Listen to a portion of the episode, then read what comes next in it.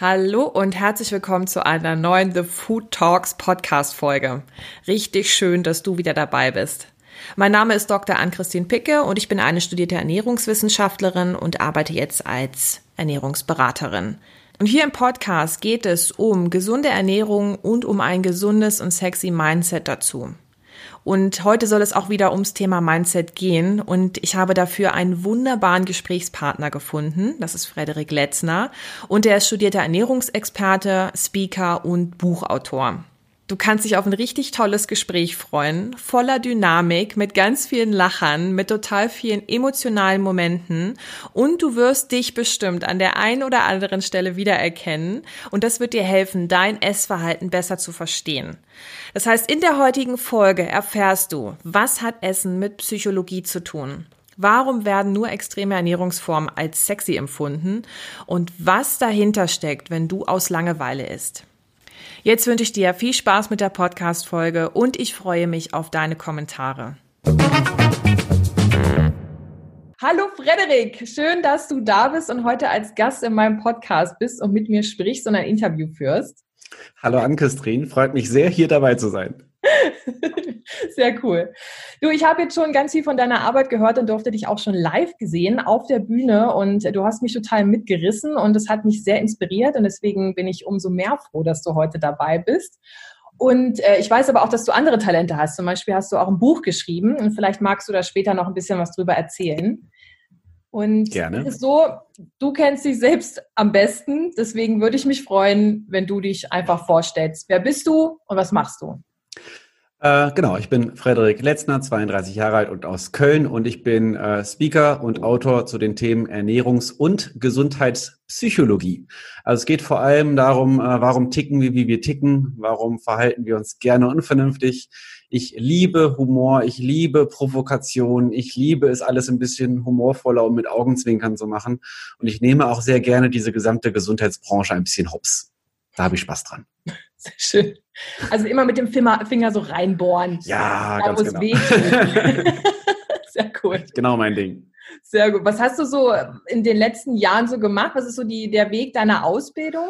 Achso, ich habe äh, einen Master in Humanernährung, also Ernährungswissenschaften studiert, ganz klassisch, ja. und auch Personal Trainer Lizenzen gemacht und solche Geschichten. Dann hatte ich eine Praxis für Ernährungsberatung und Ernährungstherapie, habe mich da auch noch viel in dem Bereich der Ernährungspsychologie und Essstörungen weitergebildet und dann war ich mit Krankenkassen, habe Seminare gegeben und solche Geschichten und irgendwie gemerkt, also bühnenaffin war ich schon immer, weil ich einfach in meiner Jugend schon immer auch Musik gemacht habe auf der Bühne. Das heißt, ich bin einer der Menschen, die, mir fällt es relativ schwer vor, äh, mir fällt es relativ leicht vor Menschen zu sprechen. Äh, das ist, glaube ich, ein großer Vorteil. Und ähm, so kam es halt immer mehr, dass ich gemerkt habe, okay, erstmal bei Psychologie werden die Leute hellhörig, ne, irgendwie zu verstehen, warum machen wir das, obwohl wir die Dinge ja eigentlich wissen und ähm, ein bisschen gespickt mit Storytelling und Humor und auf einmal haben mich Leute gefragt, ob ich das mir auch vorstellen könnte, vor mehr Leuten zu machen und so bin ich in diese Speaker-Branche hineingerutscht, obwohl ich vorher keine Ahnung hatte, was das überhaupt war. Okay, cool. Das ist ja auch meistens so die Erfolgsstory. Eigentlich keine Ahnung davon, aber zack, es klappt, weil das Talent einfach da ist. Das finde ich richtig schön.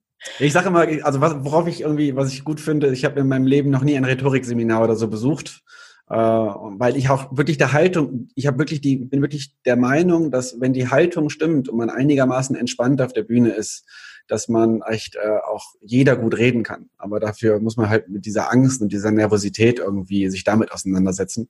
Äh, aber wenn man es schafft, irgendwie entspannt zu sprechen, ähnlich wie jetzt hier bei einem Podcast, dann ist, äh, wenn das die Sprechstimme ist auf einer Bühne, dann reicht das aus. Tipptopp. Also ich kann dir sagen, man merkt nicht, dass du keine Ausbildung gemacht hast. Also das ist wirklich schön. Ich empfehle äh, gerne mal auf deinen YouTube-Kanal zu gehen und da mal die schönen Vorträge anzuhören. Es ist eine Wonne. Vielen Dank. Sehr gern. So, jetzt will ich aber auch einsteigen mit dir, nämlich warum ist Gesundheit so unsexy geworden? Was sind deine Gedanken dazu? Naja, ich finde es ja immer, also das ist ja eine der ersten Fragen, die ich immer ganz gerne stelle. Also wer hat denn wirklich Spaß am Thema Gesundheit? Und dann wird immer so ganz zaghaft der ein oder andere, der ein oder andere Fitnessfreak, der glaubt, sich dann melden zu müssen, aber die Mehrheit meldet sich tatsächlich nicht. Und die Frage ist, warum ist das so? Und die meisten assoziieren tatsächlich Gesundheit mit Arbeit, mit Anstrengung, mit Disziplin.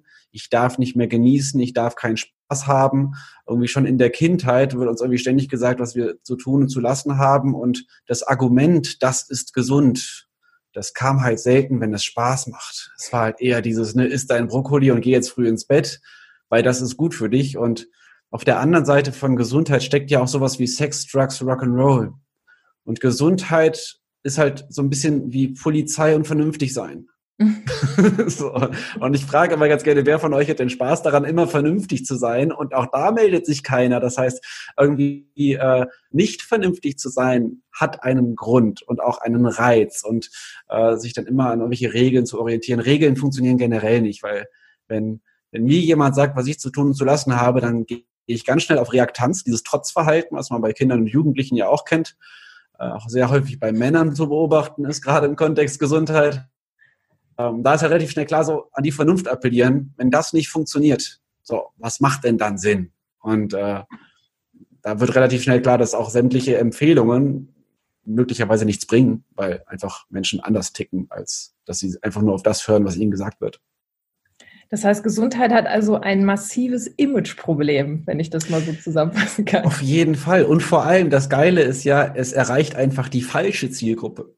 Weil sämtliches Marketing im Gesundheitskontext erreicht ja die Leute, die sich gerne mit Gesundheit befassen und total interessiert sind. Hm. Das heißt, eine ja. irrelevante Zielgruppe.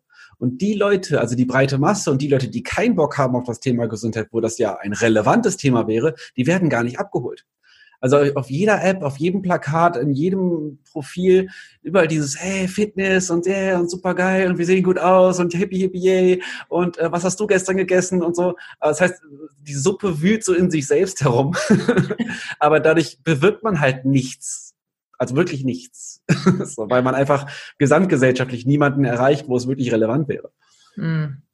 Das ist natürlich ein Riesenproblem. Also da dran zu kommen, der hat dann wahrscheinlich äh, den Jackpot geknackt, weil dann nämlich auch die Zahlen an Übergewicht und Co. auch mal abnehmen würden und eben auch an Zufriedenheit vielleicht zunehmen würde, quasi im Umkehrschluss. Ja, wobei ich, ich ja immer ganz interessant finde, es ist ja nicht mal so, dass wir immer dicker werden, sondern einfach nur die Extreme mehr werden. Hm, das heißt, okay. wir haben einerseits mehr Menschen, die Essattacken haben und übergewichtig werden. Wir haben aber genauso viele Menschen, die sportsüchtig sind und Essstörungen haben. Das heißt, den Zusammenhang zu verstehen, dass wir eine vermehrte Tendenz zu Suchtmustern haben und Essen dann auch möglicherweise sehr schnell ein Suchtmuster haben, ist, wenn wir über Adipositas sprechen, das ist eher interessant. Also zu schauen, was steckt da drunter, dass immer mehr Menschen irgendwie so Emotionsregulation oder stressbedingte Verhaltensmuster an den Tag haben, die sehr zwanghaft sind, uh, unabhängig davon, als wenn wir jetzt alle sagen würden, wir werden immer dümmer, dicker und hässlicher. auch, dicke, auch dicke Menschen sind ja nicht dumm. Das ist ja genau der ja. Zusammenhang. Also das ist ja, das sind Menschen, die wissen unglaublich viel. Ich war früher auch stark übergewichtig dazu äh, und ich wusste gefühlt alles über gesunde Ernährung. Aber eben zu verstehen, dass hinter gewissen Mustern Psychologie steckt. Und Essen ist Psychologie. Es ist ein hoch emotionales Thema und davon auszugehen, dass man Menschen das nochmal erklären müsste, halte ich halt weitestgehend für Quatsch. Aber kannst du da mal tiefer reingehen? Wie genau meinst du das? Essen, wie, wie gehört das zusammen? Muss ich mich also, auf Stuhl äh, oder Sofa legen? Ja, das ist ja, das ist ja unglaublich viel. Also wir haben Beispiele, emotionale Kopplung. Das heißt, es gibt Situationen im Alltag, die sind sofort mit Essen assoziiert. Also Popcorn und Kino. So, ne? Garten, Grillen, äh, Fußball, Bier. Also es gibt so äh, Sommer, Frühling, Eisessen. Also es ist so einfach ist erstmal dazu schon festzustellen, es gibt Assoziationen, es gibt gewisse Dinge, die einfach in uns drin sind, ähm, aber eben auch dieser Bereich der, der Stressregulation. Also wenn es Menschen nicht gut geht, ich, ich glaube, jeder Mensch, der übergewichtig ist, kann etwas mit dem Thema Stressessen anfangen oder mit Nervennahrung. Dann gibt's auch die Menschen, wenn sie gestresst sind oder in Krisen sind, dann hören die auf zu essen und kriegen gefühlt kein Bissen mehr runter, weil sie irgendwie einen Kloß im Hals haben. Äh, dann gibt es sowas wie Rollenmuster, ne? das typisch männliche Verhalten. So, ne? Und auf einmal dieses XXA-Schnitzel und Alpha-Tier-Verhalten und äh, wer das größte Schnitzel schafft, hat gewonnen. solche Geschichten. Also auch zu bemerken, dass Menschen natürlich auch über den Konsum sich definieren und ihre Identität an dem hängt, wie sie sich verhalten. Und das sind aber alles Dinge, die befinden sich in so einer unbewussten Blase. Also gab irgendwann mal eine spannende Zahl und ich glaube da wirklich fest dran, jeder Mensch trifft jeden Tag circa 250 ernährungsbedingte Entscheidungen, ohne bewusst darüber nachzudenken. Und damit ist klar, bewusste Ernährung, vergiss es. so. Also wir reden ja über Verhaltensmuster, die wir Jahrhunderte, also nicht einfach jahrzehntelang wiederholt haben, Belohnungsmuster, eine gewisse Haltung, die wir in der Kindheit durch Imitation gelernt haben, äh, zu glauben, was wäre jetzt gesund, was ist richtig, was ist falsch, schlechtes Gewissen, da hängen ja so viele Sachen mit dran, bis hin zum Thema Selbstwertgefühl und Perfektionismus, äh, wo man dann wirklich schauen darf, was steckt eigentlich unter dem Verhalten. So, und ich bin immer noch der Meinung, dass wir im Groben selbst Kinder schon verstanden haben, genug Wasser trinken, Vollkornprodukte, nicht so viele Süßigkeiten, nicht so viel rauchen, nicht so viel Alkohol, regelmäßig schlafen und regelmäßig bewegen. Also wir sind ja nicht blöd, das, wir sind ja nicht zu blöd zum Leben, wo wir wieder zum Titel von meinem Buch wären tatsächlich. äh, weil das wird ja heuriert, dass man das Menschen nochmal erklären müsste. Ich glaube aber, dass Kinder, die auf die Welt kommen, schon so ein gutes Bauchgefühl haben und das so intuitiv richtig machen, dass Erwachsene es eigentlich nur nicht verkorksen müssen.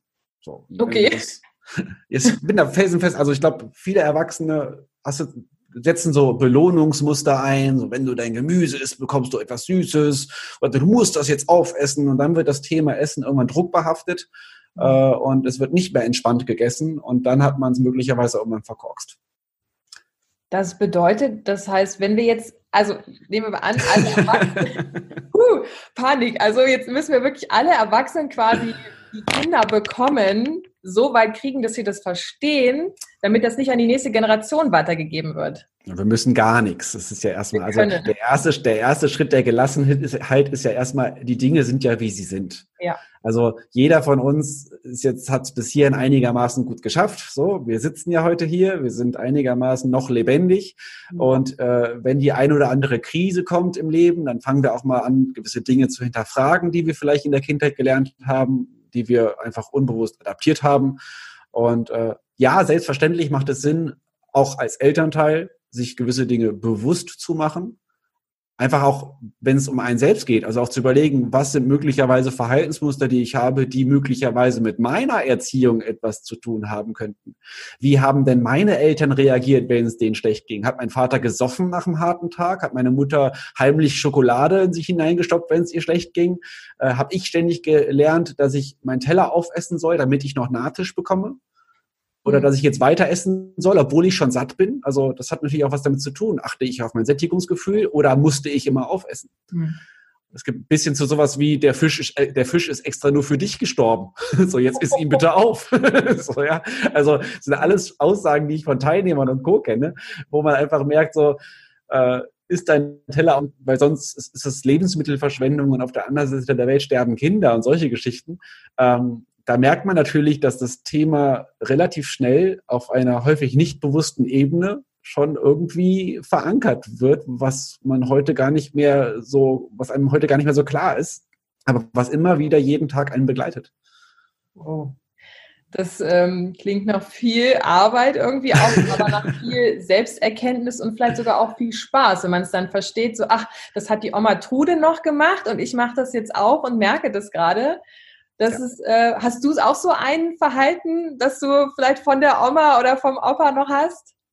Also ganz viele, wobei ich ganz kurz noch einhaken wollte. Vergiss die Frage bitte nicht. Gut. Du hattest ja vorhin gefragt, warum ist das Thema Gesundheit so unsexy? Ja. Und ich amüsiere mich halt ungemein, wenn ich so Dinge im Alltag beobachte, die das bestätigen, aber keiner kriegt's mit. Okay. Also es gibt ja dieses Beispiel, äh, oh, das sieht aber gesund aus. Und der andere sagt, ja, schmeckt auch so. Und mhm. jeder weiß ja, was damit gemeint ist. Oder selbst wir als Ernährungsfachkräfte diese Aussage, gesunde Ernährung kann auch lecker sein. Mhm. Das ist so schnell gesagt, aber das kann auch impliziert ja, dass sich alle erstmal einig sind, dass es nicht selbstverständlich ist und eigentlich nicht so ist. Ja. So, und bei mir ganz klar, äh, meiner persönlichen Geschichte, meine Oma ist, wohnt in Frankreich, ist Spanierin. Mhm. Und sie ist, als sie elf Jahre alt war, von Spanien nach Frankreich geflüchtet. So, und die hat auch gehungert. Ich glaube, die hat im Alter von zwölf Jahren das erste Mal ein ganzes Brot gesehen und solche Geschichten. Und für die ist das Thema Essen auch immer noch total emotional verknüpft. Also sie hat immer noch vier Tiefkühltruhen zu Hause, die immer voll sind. Und wenn wir zu Besuch bekommen, wird immer viel zu viel gekocht, weil es könnte ja jemand verhungern. Das ist auch irgendwie ihre Art und Weise, Liebe zu zeigen und solche Geschichten. Und ähm, auch das hat sich auf meine Mutter ausgewirkt und das hat sich auch wiederum auf mich ausgewirkt und so weiter. Und das sind alles Dinge, die hängen durchaus zusammen. Und wir haben ja auch alle eine gewisse Nachkriegsgeneration hinter uns, wo wir gemerkt haben, ne, wir dürfen nicht verschwenden, äh, Essen hat einen gewissen Wert, es wird bei Besuch immer viel zu viel gekocht, weil es könnte ja jemand verhungern äh, und solche Geschichten, wo auch einfach aus Höflichkeit und aus Zugehörigkeit es einfach Verhaltensweisen gibt, die wir selten reflektieren. Ja. Bei mir auch. Also ich war früher übergewichtig, bei mir waren es auch Essattacken, heimlich essen und so weiter, wo es mir phasenweise nicht so gut ging. Als ich 17 war, wurde ich dann äh, tendenziell sportsüchtig und da bin ich dann in eine ganz andere abgeru Seite abgerutscht. Und ich würde sogar behaupten, mein ganzer Weg Richtung Ernährungswissenschaften und Gesundheit hatte eher etwas damit zu tun, dass ich da ein Thema mit habe. Und äh, ich, ich sage ja immer ganz vorsichtig, man darf wissen, dass viele Ernährungs- und Gesundheitsfachkräfte auch Hauptrisikogruppen sind für Essstörungen. Und das ist vielen Menschen auch einfach nicht bewusst. Und das immer mal wieder zu erwähnen, halte ich für unglaublich wichtig, gerade wenn es in die Extreme geht. Was man auch im Social-Media-Bereich einfach findet. Da geht es halt wirklich nur noch um Anerkennung, Zugehörigkeit und auch Sportsucht und Co. Das ist nicht zu vernachlässigen. Das ist eine große Erkenntnis. Also da kann man auch selber seine Sachen aufarbeiten. Ne? Dafür gibt es auch Psychologen, die ihre eigenen Baustellen haben, Ärzte, die ihr Helfersyndrom ausleben können und Co. Absolut. Aber ich ja. finde es halt ganz wichtig als, als Ernährungsfachkraft, wenn man verstanden hat, welche Themen man da selber hatte und da auch durchgegangen ist und die aufgearbeitet hat, dann wird man danach für andere Menschen, die die ähnlichen Themen haben, eine sehr große Hilfe sein. Mhm. So, ne, wenn man das aber alles verdrängt. Ich habe ja leider das Gefühl, dass gerade im Bereich der Ernährung äh, viele Fachkräfte sich mit der Psychologie nicht auseinandersetzen wollen und das Thema so unterdrückt wird, weil es ihre eigenen wunden Punkte betrifft. weil es ihre eigenen Themen sind. Deswegen habe ich immer das Gefühl, so gesamt, auch medial, 80, 90, 95 Prozent ist dieses, okay, du musst das machen, du musst das machen, die und die Diät, die und die Nährstoffe, Kohlenhydrate und so weiter und wie viele Kalorien und der nächste Plan. Und äh, der Teil der Psychologie ist irgendwie bei 5 Prozent maximal. Dabei würde ich den Teil der Psychologie auf mindestens 50 Prozent setzen. Wahrscheinlich, also aus meiner Position eher auf 80 bis 90 Prozent. Oh. Äh, aber da würden natürlich viele Ernährungsfachkräfte aufschreien, weil sie sagen, nein. tu uns das nicht an. Ja, bei mir war also eine Erkenntnis nach meinem Studium war, dass ja, für, für Erkrankungen gibt es eine Relevanz. Auch für die Forschung gibt es eine Relevanz. Aber für Verhaltensänderung war mein Studium nicht relevant. So, und das war auch eine sehr schmerzhafte Erkenntnis, dass Verhaltensänderung Psychologie ist dass auch Übergewicht und Essattacken in erster Linie Psychologie ist und die meisten Menschen, die vor einem sitzen, teilweise sogar mehr über das Essverhalten, über die Nährstoffe wissen und so als man selbst, weil die einfach sich schon seit, auch jetzt seit Jahrzehnten mit den Dingen befasst haben, äh, einfach das Wissen nicht das Problem ist. Ja klar, gerade wenn man in einem Leidensthema drin ist, dann beschäftigt man sich ja damit auch. Und, Eben. und dann teilweise nonstop und das dann ja. teilweise äh, mindestens genauso viel wie ein Experte. Und das ist dann auch irgendwie witzlos, wenn man selber diese Grenze nicht erkennt, dass es tatsächlich an dieser Stelle nichts mit Wissen zu tun hat, sondern auch irgendwo, also wir als Ernährungsfachkräfte dürfen auch erkennen, wo reden wir über eine Essstörung. Mhm. Weil ein Essgestörter wird immer tendenziell erstmal zum Ernährungsberater gehen, bevor es zum Psychotherapeuten geht. Und eigentlich ist es unsere Aufgabe, ist es hier ein psychisches Problem oder tatsächlich eine Aufgabe von Ernährungsberatung. Und das, dadurch, dass wir dieses Thema selber nicht sehen wollen, sehen wir es, erkennen wir es dann eben auch nicht. Und das ist dann auch relativ schnell sehr gefährlich, weil wir auch dann unseren eigenen Arbeitsbereich übertreten. Und ich habe mich zu der Zeit, wo ich noch Ernährungsberatung gegeben habe, sehr, sehr häufig, sehr, sehr schnell in dieser Grauzone äh, bewegt, wo es eigentlich Psychotherapie war, weil wenn man dann die relevanten Fragen stellt, dann hat man fast immer jemanden sitzen vor allem, der, der fast kurz davor ist, in Tränen auszubrechen. Und das ist ja auch ein Phänomen, was man bei, bei einer klassischen Ernährungsberatung relativ schnell sehr häufig ist, wenn man gut ist. so, wenn man tatsächlich an das Thema drankommt. So, aber dann ist es klar, dass wir über Psychologie sprechen. Aber das ist auch ein ganz großer Punkt, ähm, was ich auch jetzt von Kunden kenne, die dann einfach nur sagen, du, ich hätte gern einen Plan und nach dem würde ich gerne leben und ich hätte gern fünf Schritte, die ich befolgen muss. Und diesen Switch zu bekommen, der Person deutlich zu machen, du da, das ist auch mit deiner Aufgabe, das ist dann auch, da ist es ja auch absolut Psychologie für die Person. Und das finde ich dann so spannend, dass du das auch so jetzt aufgreifst und aufbereitest für die breite Masse, dass es einfach enttabuisiert wird, dass da eben auch Psychologie mit drinsteckt hinter dem Essen und dass es nicht nur reine Versagen ist, dass man nicht abnimmt, sondern dass da was ganz anderes hintersteckt. Ja, vor allem, wenn ja jemand einen Plan will, dann sage ich auch ganz gerne, hör auf, mir die Verantwortung zu geben. Also, ja. äh, tu, also das sind ja, wenn ich einen planen will, das Einzige, was ich als Berater dann weiß, ist, derjenige vertraut seinen eigenen Körpergefühl nicht mehr, seinen eigenen Entscheidungen nicht mehr, der möchte die Verantwortung abgeben. Und mit einem Plan ist es natürlich auch super einfach, seine eigenen Körpersignale zu ignorieren. Weil da steht ja dann im Plan, wann ich trinken soll, wann ich essen soll, wann ich schlafen soll, wie viel ich mich bewegen soll, am besten auch, wann ich aufs Klo gehen soll.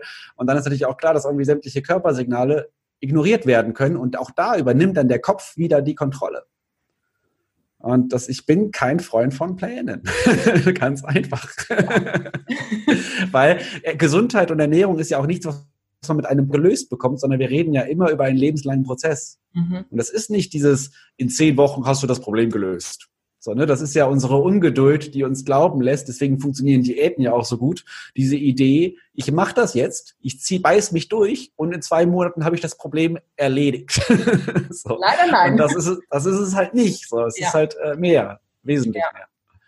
Aber das ist unglaublich schwierig, das jemandem beizubringen, denn die Werbung sagte ja, in zehn Tagen bist du super schlank, hast ein sexy Bikini-Body und kannst deine gestählten Muskeln zeigen. Das ist unglaublich schwer, das dann rational oder auch emotional zu verstehen, dass es eben nicht so ist, dass da auch übertrieben wird. Also das ist ja dieses, das ist ja genau dieses Spiel, was ich mit meinen Vorträgen mache. Ich habe dann quasi eine halbe Stunde Zeit, um den Leuten bewusst zu machen, dass es Bullshit ist. so. Okay. Das ist relativ, ja, es ist so, äh, dass eben einfach diese ganzen Themen Superfood und auch besser werden, Selbstoptimierung, Streben nach mehr, dass auch Ästhetik mit Gesundheit nichts zu tun hat. Also Bauch, Beine, Po hat mit Gesundheit nichts zu tun. Und ich glaube auch viele Menschen gehen ins Fitnessstudio, nicht wegen Gesundheit, sondern wegen Ästhetik. Und ich glaube auch, dass viele Menschen Diäten machen aus Selbsthass heraus und nicht da aus dem, aus, nicht aus Selbstliebe heraus weil sie einfach ihren Körper, ihre Spiegelbild nicht aus, aushalten, deswegen sich da durchbeißen. Aber ich glaube, wenn ich mich selber nicht mag, kann ich mich nicht gesund verhalten. Und äh, ja.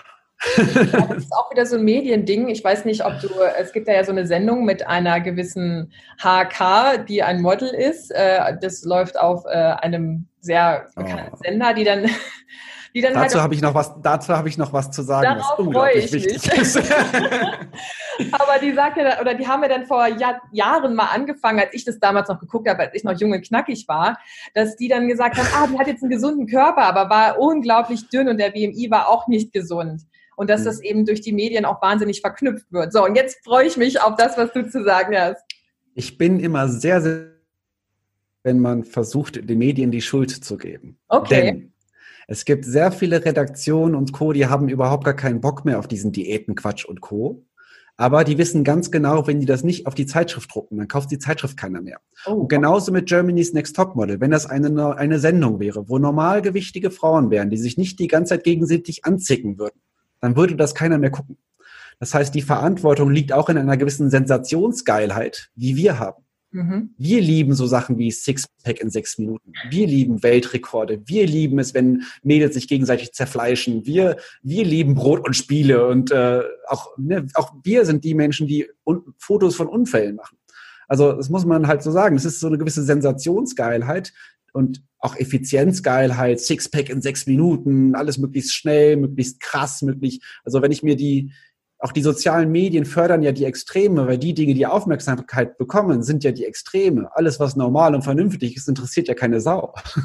Richtig. Also ja. ich kann ja als vernünftiger Ernährungsberater Empfehlungen reingeben, aber das klickt dann halt keiner an. Aber was der vegane Bodybuilder zu erzählen hat, das will, jeder wissen. Dass der aber an der, an der Grenze zur Essstörung ist, das will dann wiederum keiner sehen. Ja. Und so wird unser Blick halt sehr schnell verzerrt. Aber ich ich bin ein großer Freund zu sagen, okay, die Medien liefern auch nur das, was am Endeffekt die Leute gucken wollen, weil deren Ziel sind Einschaltequoten. Und wenn das keiner guckt, dann wird es auch nicht gesendet. Und so einfach ist es. Also ist es dann doch ein gesamtgesellschaftliches Thema und wir dürfen die Verantwortung dafür übernehmen.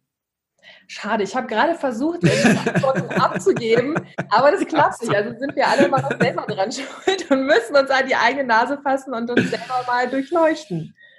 Ja, das so stimmt. Das stimmt, das ist gemein, ähm, aber es ist so. Aktuell ist ja jetzt auch so ein bisschen wegen Durchleuchten, was ich jetzt in den sozialen Netzwerken so gerade mitkriege, ist die Corona-Plauze. Ja. Fällt dir dazu noch was an? Essen Corona und zu enger Jeans?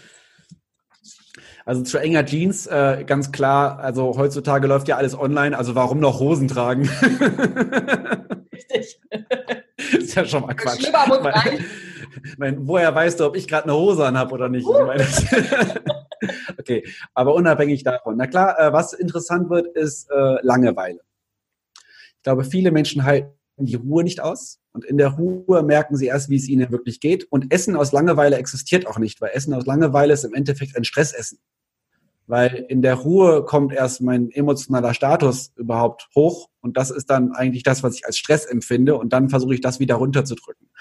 Und wenn ich ein Mensch bin, der einfach sich nonstop vor sich selbst ablenkt, weil er Ruhe nicht aushält, dann ist auch Essen eine Möglichkeit. Und dann ist auch klar, dass irgendwie die einzige Frage den ganzen Tag ist, was esse ich als nächstes? Was räume ich als nächstes auf? Was mache ich als nächstes? Was renoviere ich als nächstes? Einfach nur, um bloß nicht nichts zu tun. Und ähm, hat dann auch sehr schnell sehr viel mit Achtsamkeit zu tun, einfach die Fähigkeit zu haben, die Ruhe auszuhalten. Und ich glaube, es gibt sehr viele Menschen, die wünschen sich zwar zur Ruhe zu kommen, erlauben sich selbst aber gar nicht zur Ruhe zu kommen. Weil sie halt auch glauben, wenn ich nichts tue, dann bin ich nichts wert, ich muss irgendwie am Ball bleiben, ich muss machen, ich muss machen, ich muss machen. Da sind wir auch wieder im Kontext Leistungsgesellschaft irgendwie und äh, zu meinen, dass Achtsamkeit und Ruhe für alle Menschen angenehm wäre, ist Quatsch. Ich glaube, vielen Menschen fällt es viel, viel schwerer, mal weniger zu tun, als noch mehr zu tun. Noch mehr zu tun ist für viele Menschen echt die leichtere Alternative. Und äh, ja, in der Corona-Zeit gibt es schon einige Leute, also das, was sich im, dann durch Impulsivität zeigt, also auch sowas wie häusliche Gewalt, Alkoholkonsum, höchstens sowas wie Suchtverschiebung und Co., äh, nicht mehr arbeiten zu können, wenn ich arbeitssüchtig bin, dann sitze ich zu Hause, kann nicht mehr arbeiten und plötzlich suche ich mir eine Alternative. Und dann auch Essen eine Möglichkeit. Oh, ja. Da hast du jetzt auch gerade so eine kleine äh, Stressesserin vor dir sitzen. Also so Langeweile oder halt, dass ich nichts zu tun habe, ist für mich auch unglaublich schwierig. Und, äh, ja, für mich auch. Ich bin ja. ja. auch kein, ich bin ja kein Deut besser als irgendwer anders. äh, aber sich bewusst zu sein, macht halt schon Sinn. Ja, das also kann helfen. Erkennen, erkennen ist der beste Schritt zur Besserung. Ja, absolut. Also es gibt ja auch tatsächlich sinnvolle Dinge, die man vielleicht mit sich tun kann, nämlich doch tatsächlich ein bisschen Yoga, ein bisschen äh, Entspannung, äh, Musik hören oder Co. Da kommt man ja auch ein bisschen runter oder ich komme da ein bisschen runter und das ist schon mhm. für mich eine große Hilfe, das äh, zu machen. Ja, oder auch einfach zu überlegen, also was sind Dinge, die ich früher gerne gemacht habe, wofür ich, wovon ich geglaubt habe, dass ich dafür keine Zeit hätte. Äh, und jetzt plötzlich habe ich Zeit. Und wenn ich die Sachen dann jetzt trotzdem nicht mache, dann habe ich mich mein ganzes Leben lang belogen, als ich gesagt habe, dass ich keine Zeit hätte. Ne? also so ein Instrument zu lernen oder eine neue Sprache und so weiter. Jetzt hätten wir ja die Zeit. Aber wir machen es ja, viele machen es ja trotzdem nicht. Wobei ich sagen muss, ich habe jetzt seit langem einfach mal wieder mein E-Piano aus dem Keller geholt und spiele jetzt wieder ein bisschen Klavier oder mal Gitarre und solche Geschichten. Auch weil ich mir dafür eine Zeit keine Zeit genommen habe und das ist auch schön. Beziehungsweise in meinem Fall ist natürlich nochmal der Sonderfall, äh, ich werde jetzt Vater diesen Monat. Ui. Und insofern ist es vom Timing her alles sowieso wunderbar, weil ich einfach jetzt äh, nicht arbeiten kann. Und das ist auch gut so. Dass du ein bisschen runterkommst. Ja, ist auch in Ordnung. Ja klar, wir sind halt auch nur Menschen, die Leute, die sich mit Ernährung beschäftigen. Und ähm, also das ist, äh, wir dürfen auch schwach sein. Ja, ich sage sogar immer, wir sind die Schlimmsten von allen. ist, ist aber schöner. Also ich mag es ganz gerne, mich vorne hinzustellen, zu sagen, ganz, deut ganz ehrlich, ich bin, ich bin nicht die Funktion. Ich bin nicht derjenige, der sagt, guckt mal, wie ich es mache und ihr müsst es genauso machen. Weil dadurch stelle ich mich ja irgendwie über andere Leute und das, die Haltung mag ich nicht. Ich mag es viel lieber zu sagen, Leute, ich bin der Schlimmste von allen. Äh, lasst doch mal gemeinsam gucken, wie der Mensch so tickt. Und ich gehe auch sehr gerne in die Selbstoffenbarung und erzähle von meinen eigenen Ticks. So. Einfach, damit jeder Mensch merkt, so, ja, ist, jeder hat seine Themen. Punkt. So. Und der eine hat dann irgendwie ein komisches Essverhalten, der nächste raucht halt, der nächste säuft ein bisschen zu viel, der nächste macht Überstunden unbezahlt, der nächste äh, opfert sich ständig auf bei all seinen Freunden, obwohl er eigentlich sich keine Zeit nimmt für sich. Äh, also ich glaube, jeder darf sich an seine eigene Nase fassen und keiner ist Buddha. Richtig. Korrekt. Ja. Aber ich, also ich mag halt deine Arbeit. Ich finde das schön, dass du auf der Bühne aufklärst. Aber ist das auch so deine, deine Vision, dein Ziel dahinter, dass du aufklären willst? Oder willst du damit auch was weiteres erreichen, dass du vielleicht Leute umpolen möchtest, dass sie mehr auf sich hören möchten, wollen und können?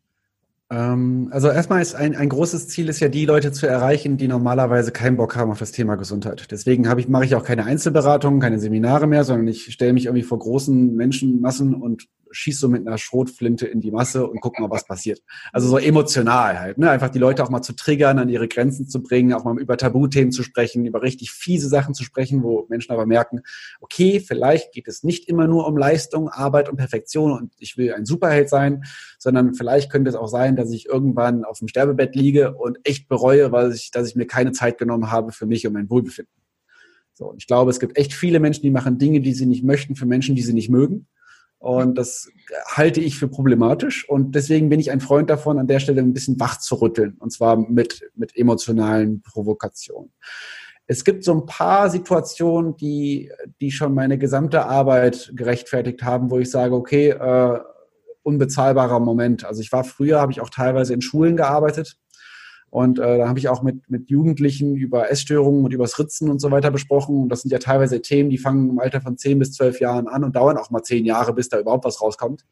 Und wenn dann aber nach so einem Vortrag oder Workshop irgendwie Mädel auf dich zukommt, irgendwie Anfang 13 Jahre alt, die sagt, dass sie Bulimie hat und jetzt gerade nach Hilfe fragt und man da tatsächlich die Möglichkeit hat, die Leute frühzeitig so weit Hilfe zu organisieren und irgendwie da zu unterstützen, äh, das ist äh, das ist unbezahlbar.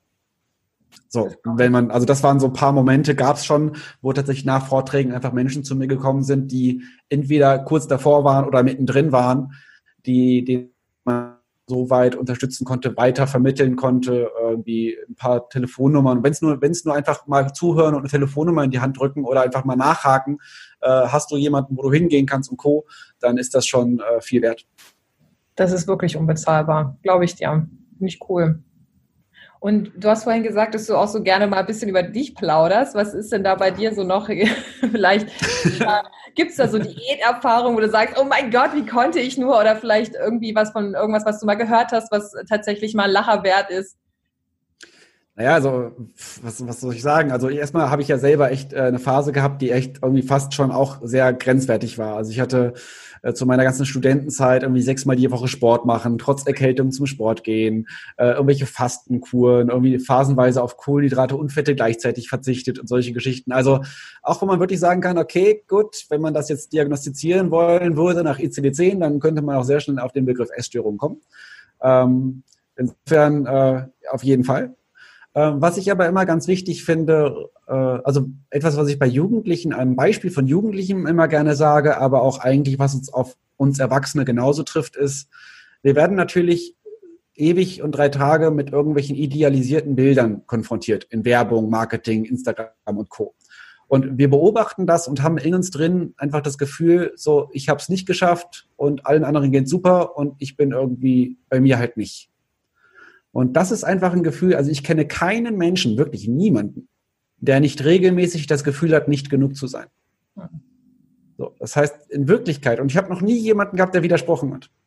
Das heißt, in Wirklichkeit ist unser Selbstwertgefühl häufig abhängig von Leistung und Aussehen. Und wenn das weg wäre, dann würden wir sehr schnell sehr klein und sehr hilflos und äh, armselig fühlen, weil wir unser Selbstwertgefühl eben nicht aus uns heraus, selbst heraus definieren, sondern häufig aus äußeren Dingen also unser Ego irgendwie pushen.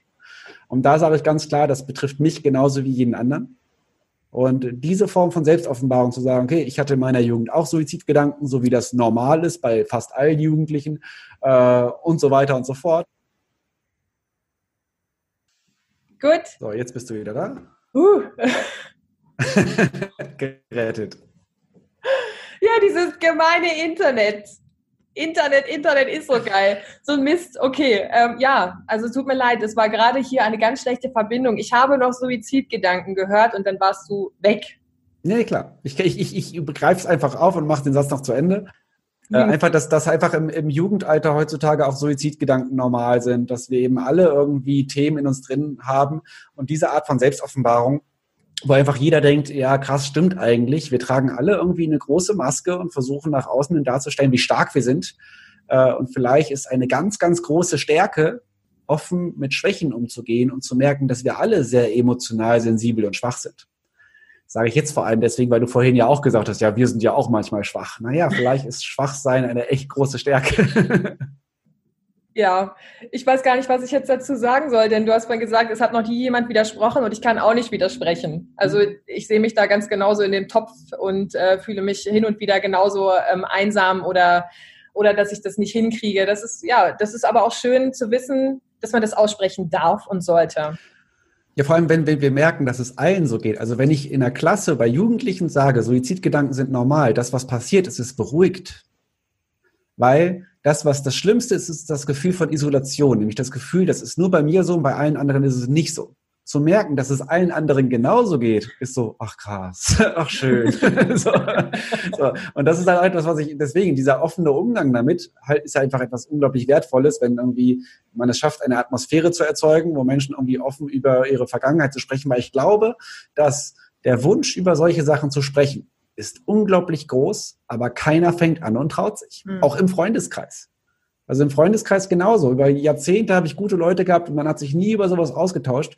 Und wenn ich dann einmal angefangen habe, dann merkt man irgendwie auch, der eine hat dann irgendwie auch Panikattacken gehabt und Schlafstörungen und was es nicht alles für Geschichten gibt. Aber wir sind längst nicht alleine mit dem, was uns so begleitet. Und gerade so Themen auch so von Depression und Co., das ist ja alles heutzutage schon weit, wesentlich weiter verbreitet, als wir es lieb haben wollen. Und äh, dann haben wir auch das eine, was dann wirklich diagnostiziert ist und auch eine riesige Dunkelziffer, die dann trotzdem irgendwie gerne sich zu Hause verkriechen und nicht mehr rauskommen wollen. Ähm, ich glaube, das ist Standard. Ja, da gebe ich dir absolut recht, da bin ich ganz bei dir. Das, ich, ich danke dir, dass du da so ehrlich sprichst. Also mich berührt das total und ich bin mir sicher, dass jeder, der gerade zuhört, auch sagt und ganz viel den Kopf schüttelt und sagt, ja, mir ja. geht's genauso. Danke, dass du es mal aussprichst. Also das, äh, ich fühle mich total wohl jetzt gerade äh, in der Situation, das einfach auch mal so zu bejahen. Ja, wir haben das alle und äh, lass uns doch mal gegenseitig auch mal helfen. Und das finde ich sehr, sehr schön. Ja, und daraus resultieren ja dann auch wieder gewisse Verhaltensmuster, Essverhalten und so weiter auswirkt. Und erst genau an den Punkten es dann relevant wird, äh, da wo wir jetzt gerade halt waren, das ist halt da, wo es dann ein bisschen emotionaler wird. Das sind auch die Punkte, wo es dann spannend und relevant ist, auch im Kontext Essverhalten. Und wo es dann auch richtig schön wehtut, wenn man da reingeht. Ja. Aber hinterher dann vielleicht nicht mehr. Eben. Ja, genau. Das ist ja, das ist ja, man, man lernt ja aus Leid und in den Krie die Krisen sind ja auch sehr wertvoll. Deswegen ist ja auch Provokation sehr wertvoll und auch die Konfrontation mit Tabuthemen. Also ich konfrontiere ja auch mit dem Thema Tod. So, ne? Was würdest du tun, wenn und so weiter und so fort oder ähm, ja, und da, das schafft ja Klarheit, wenn man irgendwie klar dann bemerkt, es geht nicht immer darum, wie ein Superheld zu funktionieren, sondern manchmal äh, darf man auch Nein sagen, Grenzen setzen und sich um sich selbst kümmern und eben alle anderen mal alle anderen sein lassen. Spitze. Ich habe auf deiner Homepage gesehen, um jetzt auch mal ins Tun zu kommen, dass du da so einen, coolen Kurs anbietest. Und kannst du mir dazu mal ein bisschen was erzählen, was das Schönes ist? Ja, und zwar habe ich einen, ja, dank der aktuellen Situation habe ich zusammen mit meiner Frau, die Gesundheitspädagogin ist, äh, einen Online-Kurs für Ernährungspsychologie zusammengebaut. Da habe ich einerseits in 20 Kapiteln fast sämtlich in ernährungspsychologischen Content zusammengefasst, den ich so habe. Und äh, ein, dann ist da das Workbook, was meine Frau gemacht hat, mit noch ungefähr über 50 Übungen Ui. und äh, nochmal Content, wo man sich reinlesen kann, wo man sich Zeit nehmen darf, sich mit sich selber auseinanderzusetzen. Und da geht es tatsächlich um die ganze Psychologie unter dem Essverhalten. Das ist so das, äh, das Kernelement, was dann darunter schwebt, wo man äh, sich dann wirklich mal mit den relevanten Sachen auseinandersetzen darf. Und das habe ich versucht, in diesem Kurs zusammenzufassen. Ja. Cool. Und für wen ist das? Ist das jetzt für Ernährungsfachkräfte oder für jedermann? Äh, eigentlich ist die Zielgruppe, also B2C-Bereich für Übergewichtige, für, ich hab, drunter steht für Jojo und Diätopfer. Also für die Menschen, die schon tausende Diäten hinter sich ja. gebracht haben und irgendwie äh, merken, vielleicht ist es einfach nicht die Diät und vielleicht ist es auch eine Frage vom Psycho und der eigenen Haltung, dass es eben jedes Mal nicht funktioniert hat. Wobei ich auch sagen muss, äh, interessanterweise gibt es sehr, sehr viele Kollegen aus dem Ernährungskontext und Fachkräftekontext, die diesen Kurs dann doch auch sich geholt haben, einfach weil sie diesen Kurs dann aus methodischer Perspektive irgendwie mhm. durchgehen. Und die Inhalte lassen sich denen auch sehr schnell übertragen auf die eigene Arbeitsweise. Deswegen ähm, würde ich das gar nicht so einschränken. Ursprünglich tatsächlich für übergewichtige betroffene Menschen. Äh, aber ich bin nicht böse, wenn der ein oder andere Kollege sich das anschaut und seine Arbeitsweise hinterfragt oder möglicherweise dann auch Rückfragen stellt. Da stelle ich mich auch immer sehr gerne zur Verfügung, weil ich ein großer Freund davon bin, dass diese Perspektiven auch in ganz Deutschland irgendwie mehr Aufmerksamkeit bekommen, weil es tatsächlich extremst untergeht aktuell. Also ich, wenn du so sagst, Jojo und Diätopfer, ich glaube, damit triffst du jeden. Also ich, ich kenne auch keinen in meinem Umkreis, der noch nie eine Diät gemacht hat. Also gut, bis auf meinen Freund, der ist aber auch total dünn und der liebt sich selber und der ist glücklich. Aber ähm, das, ist, das ist für mich ein Vorbild. Ich kenne sonst niemanden, der sagt, ich, also mein Körper ist gut. Das ist wirklich, also deswegen, okay, finde ich cool. Also das ist wirklich, dann mitsprichst du fast wahrscheinlich so jedem aus der Seele und äh, ja, das könnte was für jemanden sein. Sehr cool. Ja, hängt auch einfach damit zusammen, ich, ich, ich vertrete ja auch die Annahme, dass wir beinahe schon ein essgestörtes Deutschland sind und das tatsächlich gesamtgesellschaftliche Phänomene sind. Und äh, damit trifft es halt einfach auch sehr viele Menschen. Cool. Da danke ich dir auf jeden Fall schon mal, dass du sowas Cooles entwickelt hast und dafür, dass du dir die Zeit genommen hast, um mit mir heute zu sprechen und so viel Wissen geteilt hast. Und ich bin mir sicher, dass jeder, der hier zugehört hat, irgendwie im einen oder anderen Moment sich ans Herz gefasst hat und gesagt hat, ja, ich glaube, der Frederik hat nicht verstanden. Der weiß, oh. wie ich fühle. Und deswegen finde ich das total cool und äh, freue mich dann einfach darauf, äh, dass dann auch Kommentare kommen. Also dann freue ich mich auch, dir die weiterzuleiten, was da Schönes kommt. Und bedanke mich ganz, ganz herzlich bei dir, dass du dir die Zeit genommen hast und heute dieses coole Gespräch mit mir geführt hast. Vielen Dank, es war mir eine sehr große Freude. Dankeschön, bis bald.